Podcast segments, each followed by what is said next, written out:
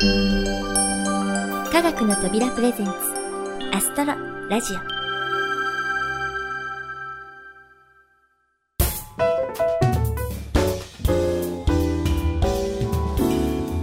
皆さんこんにちは。土屋ゆ子です。この時期お決まりのセリフですけれども今年も残すところあとわずかになりました。えー、皆さんはもうお正月を迎える準備は済ませましたか？ね年賀状にお掃除にお餅やおせち料理の準備とかね。この時期本当にいろいろと忙しいですよね。私はですねあの22日に行われたコンサート星のクリスマス2007の準備に直前まで追われていましてもう大晦日も近いというのに今頃もう準備に慌ててバタバタバタバタてやらないとダメですね。頑張ります。さて今回はその星のクリスマスについてご報告させていただきたいと思います。前回お知らせした通りゲストにね加賀谷玲さん井上弘子さん美香さんをお迎えしてのクリスマスコンサート。お客様もたくさんいらっしゃってくれましてね会場は満席でした。もう本当に遊びに来てくれた皆さんありがとうございました。内容はですね科学の扉らしく星空解説から始まりまずね私の歌を聴いていただきそしてレイさんたちをお迎えし前半がプラネタリーフィーリングスから後半が銀河鉄道の夜サウンドトラックからって感じでね歌っていただきました。でその後女性ボーカル3人でクリスマスソングを歌い最後にもう一度私も一緒にあの星巡りの歌で締めくくるっていう感じだったんですけど嬉しいことに予想外のアンコールをいただきましてうん。でもう一度ねワンナイトを歌っていただき終わりって感じでボリュームたっぷりのコンサートとなりました。あと他にもレイさんのお兄さん画家の加賀谷さんからご挨拶をいただけたりドームスクリーンには星や流れ星加賀谷さんの絵なども映し出されたりで本当にもう夢のようなひとときでした。で終わった後はみんなで打ち上げに行きこれもねまた楽しくてあの加賀谷さんからとても楽しいお話を聞かせていただいたりみんなでね写真を撮り合ったり。うん。本番も打ち上げも最高でしたね、ご来場いただけなかった方には、また科学の扉、ウェブサイトにレポートが上がると思いますので、楽しみにお待ちください。では、この後は、あゆこの星空探偵社のコーナーです。前回はブラック星博士の言うことも一理あるかもと思い始めた私。さて、今回はどうなることや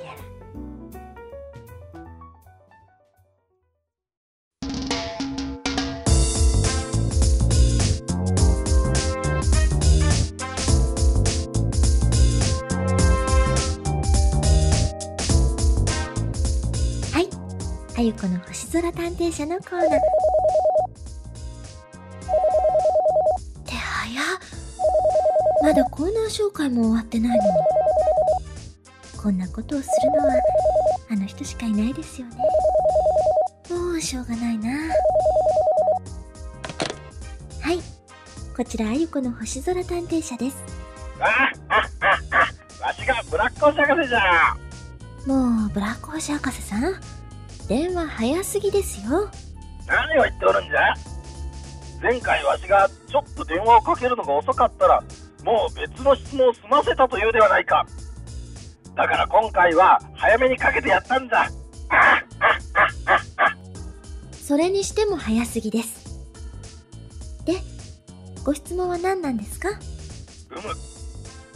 実は先月明石市立天文科学館でとある作戦を実行しておったらなまたニックキシゴセンジャーが現れてのそこでいつものようにクイズアタックで勝負をつけようとしたんじゃ。そしてまたいつものように負けたわけですね。なんで失礼なことを言うんじゃ。まあその通りなんだよな。そこで質問じゃ。そのクイズの内容がアンドロメダ銀河とオリオン大星雲。遠いのはどっち？っていう問題だったんじゃ。え？だって宇宙を股にかけているブラック星博士さんならその問題は簡単にわかるんじゃないんですか？ところがなわしはワームホールというのを使っての時間と空間を飛び越えておるんじゃ。宇宙の地理や距離感なんて全然ないんじゃ。だから知らんもんは知らんのじゃ。うーん。そんなもんなんですか。よくわからないけど。ところでその問題の正解はもう守護センジャーさんから聞いたんですよね。だったらもう質問しなくてもいいんじゃないんですか？うむ。確かに正解は聞いたんじゃ。オリオン大星雲までは1600光年。アンドロメダ銀河までは230万光年。アンドロメダ銀河の方が遠いっていう話じゃ。しかしのわしが知りたいのはそんなことではないんじゃ。どうしてそんな遠くまでの距離がわかるっていうんじゃ。ということなんじゃ。なるほど。それは私もとっても気になりますね。星までの距離なんてどうやって測るんでしょう。これはいい質問かも。わしは言われたことを鵜呑みにするようなやわなやつじゃないぞ。あの時はおとなしく引き下がったがな。ちゃんと根拠を示してもらわんとな。負けってことは認めんのじゃではちゃんと調べて報告よろしく。単に負けず嫌いなだけのような気もしますが今回は質問もいいのでまあよしとしましょう。さて遠い星までの距離の測り方ですよね。実はこういう素朴な質問こそ説明は面倒なのかも。ならばここは優しい素敵な方ということで倉敷科学センターの三島さんに聞いてみようと思います。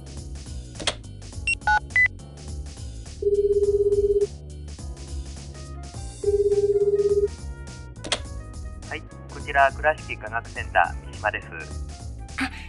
三島さんですか？こんにちは。土屋ゆ子です。ああ、土屋さん、こんにちは。土屋さんからお電話ということは、もしかして、これご質問ですか？はいお察しの通りです今ちょっとお時間よろしいですか？わかりました。お手柔らかにお願いしますね。はいちょっと面倒なご質問の予感がしてるんですがあのですねよくプラネタリウムの解説などでも天体までの距離のことを話されてますよね非常に素朴な疑問なんですがあの距離ってどのようにして測っているんでしょう？あんなに遠いところの距離がわかるなんてとっても不思議なんですがなるほどね。簡単に説明するのはちょっと大変ですね。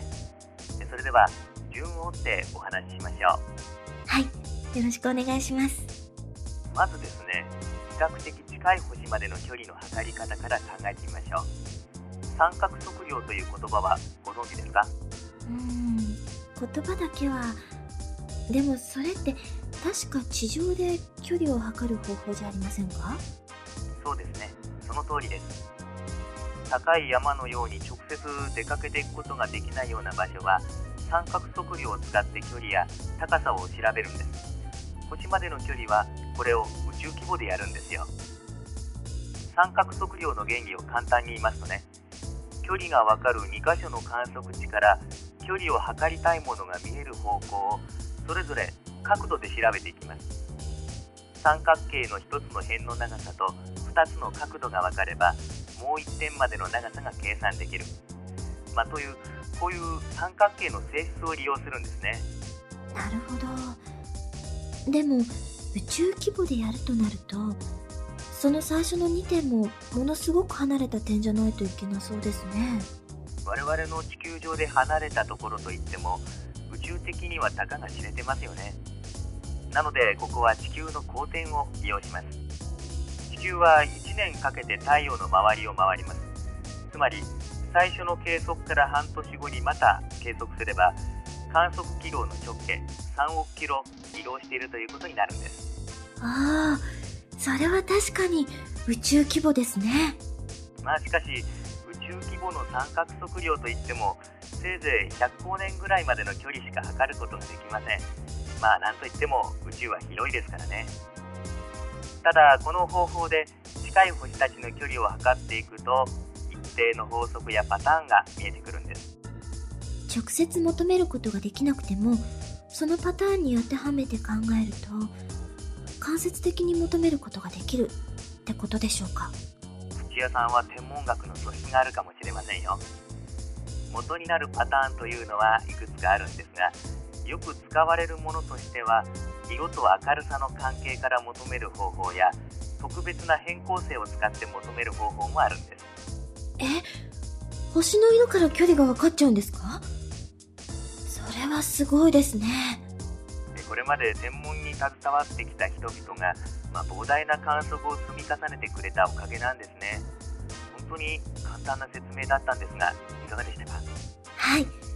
三島さんにお伺いしてよかったです。今日はどうもありがとうございました。そうですか。それは良かったです。またご質問がありましたらご遠慮なくお電話くださいね。それでは。うーん。そんな方法で遠くの天体までの距離がわかるんだ。おっと感心している場合じゃないですね。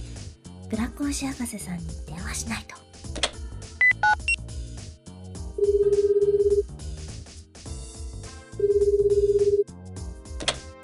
もしもし土屋ゆ子ですけどブラック星博士さんですか？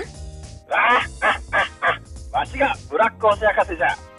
で分かったのか？はい、バッチリですよ。えっ、と、近くの星は三角測量。で、ブラック星博士さん、三角測量ってわかりますか？バカにするんじゃない土屋さん三角測量ごときはブラックホール幼稚園で習ったわあそうですか。もういちいち突っ込みませんよ。で、近くの星はその三角測量で、遠くの星は近くの星を測量して集まったデータから出てくるパターンや法則性をもとにして推測するんだそうです。星の色からも距離が分かっちゃうんですって。すごいですよね。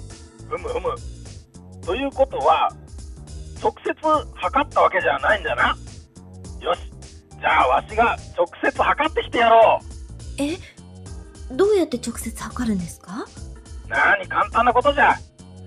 ブラックホールタクシーでどれぐらいメーターが進むか調べればいいんじゃ。待っておれよ四五千じゃ。実際に測った証拠を突きつけてギャンって言わせてやる。ああああ。もうやっぱり進歩がないな。それに今時誰もギャフンだなんて言いませんって。まあこれで今年最後の問題は解決したし。すっきりして年が越せそうですね。それでは皆さん良いお年を。でまたこのタイミングの悪さはやっぱりあの人。はいこちらあゆこの星空探偵社です。わしがブラック星博士じゃ。もう何なんですか？今年はもう終わって皆さんに挨拶までしちゃったんですけど。いやな早速ブラックホールタクシーにアンドロメダ銀河までの料金を問い合わせてみたんじゃよ。そしたら300兆円ぐらいかかると言われてな。まあアンドロメダ銀河まで300兆円なら安いもんじゃ。土屋さん100兆円ほど貸してくれんかの知りません。さようなら。うーん100円でもいいから貸して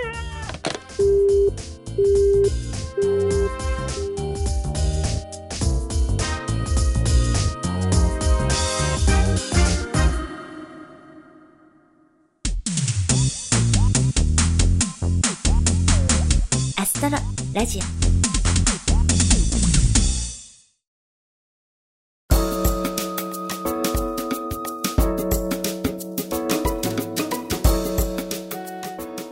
はいあゆこの星空探偵社いかがでしたでしょうか？結局ブラック星博士さんに振り回されっぱなしでね来年が思いやられます。というわけで来年もお楽しみに。さて第2回の放送でお話しした月探査ロケットのかぐやのその後についてお伝えしましょう。計画は極めて順調に進んでいるようです。少し前にニュース映像を見た方もいらっしゃると思いますが11月には月周回軌道からのハイビジョンカメラによる月面撮影に成功しました。残念ながら当時はそのハイビジョン映像は NHK のオンエアのみでインターネットでは小さな映像でしか見ることができなかったのですが現在 JPA 日本プラネタリウム協議会の会員になっている施設での公開が始まっています。公開中及び公開予定の施設の情報は JPA のホームページに掲載されていますので世界初になるこの貴重な映像を迫力のハイビジョン画面でお楽しみください。特に月面の地平線から昇ってくる地球の映像は一見の価値あり。感動間違いなしです。ぜひ皆さんで月旅行気分を味わいにお出かけくださいね。さてここであゆこの星空探偵社にご登場いただいた倉敷科学センターの三島さんから皆さんへお知らせがあります。では三島さんどうぞ。こんにちは。倉敷科学センターの三島です。倉敷科学センターは岡山県南部の白壁の町で有名な倉敷市にある科学館です。プラネタリウムの施設では2月29日より始まる番組の企画で話題の月探査機かぐやの捉えたハイビジョン映像を紹介する番組をお送りいたします。またこの冬はイベントも盛りだくさんです。1月12日の土曜日からは本整形写真協会の皆さんの写真を集めた天体写真展が開催されます。1月26日の土曜日には国立天文台の永田先生をお迎えしての科学講演会の参加者も募集しています。さらに科学展示室では3月22日のリニューアルオープンを目指して工事が進められています。天文展示もパワーアップするんですよ。国立天文台の 4D2U デジタル宇宙シアターの常設。そして倉敷に落ちた富田隕石の初公開。100万個の美しい星々で彩られた平面プラネタリウムの展示など新しく魅力が増した科学センターの展示室にもどうぞご注目なさってみてください。はい三島さんありがとうございました。倉敷科学センターでは来年もイベントが盛りだくさんのようです。年末年始の休館日にはご注意いただいてぜひお越しくださいね。それからまたまた守護センジャーさんのイベントスケジュールが入ってきましたのでお知らせします。1月5日と6日の2日間明石市立天文科学館ではお年玉スペシャルと銘打ち全館を挙げてのイベントデーとなります。その中で両日とも10時20分から2回プラネタリウムで死後センジャーショーが行われます。ブラック星博士さんが悪さをしないように皆さんでしっかり監視していてくださいね。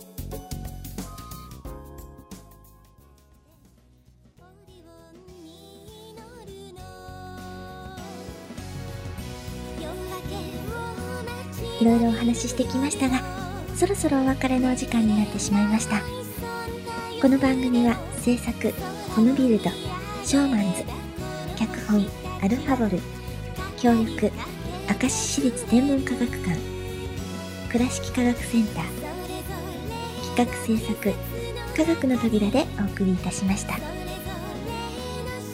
年の夏から始まったこのアストロラジオ、えー、お聴きいただきまして本当にありがとうございます、えー、今後もねより一層面白くそして興味深い内容になるようにスタッフ一同頑張ってまいりますので来年もよろしくお願いいたしますそれではまた次回をお楽しみにお相手は私土屋愛子でした。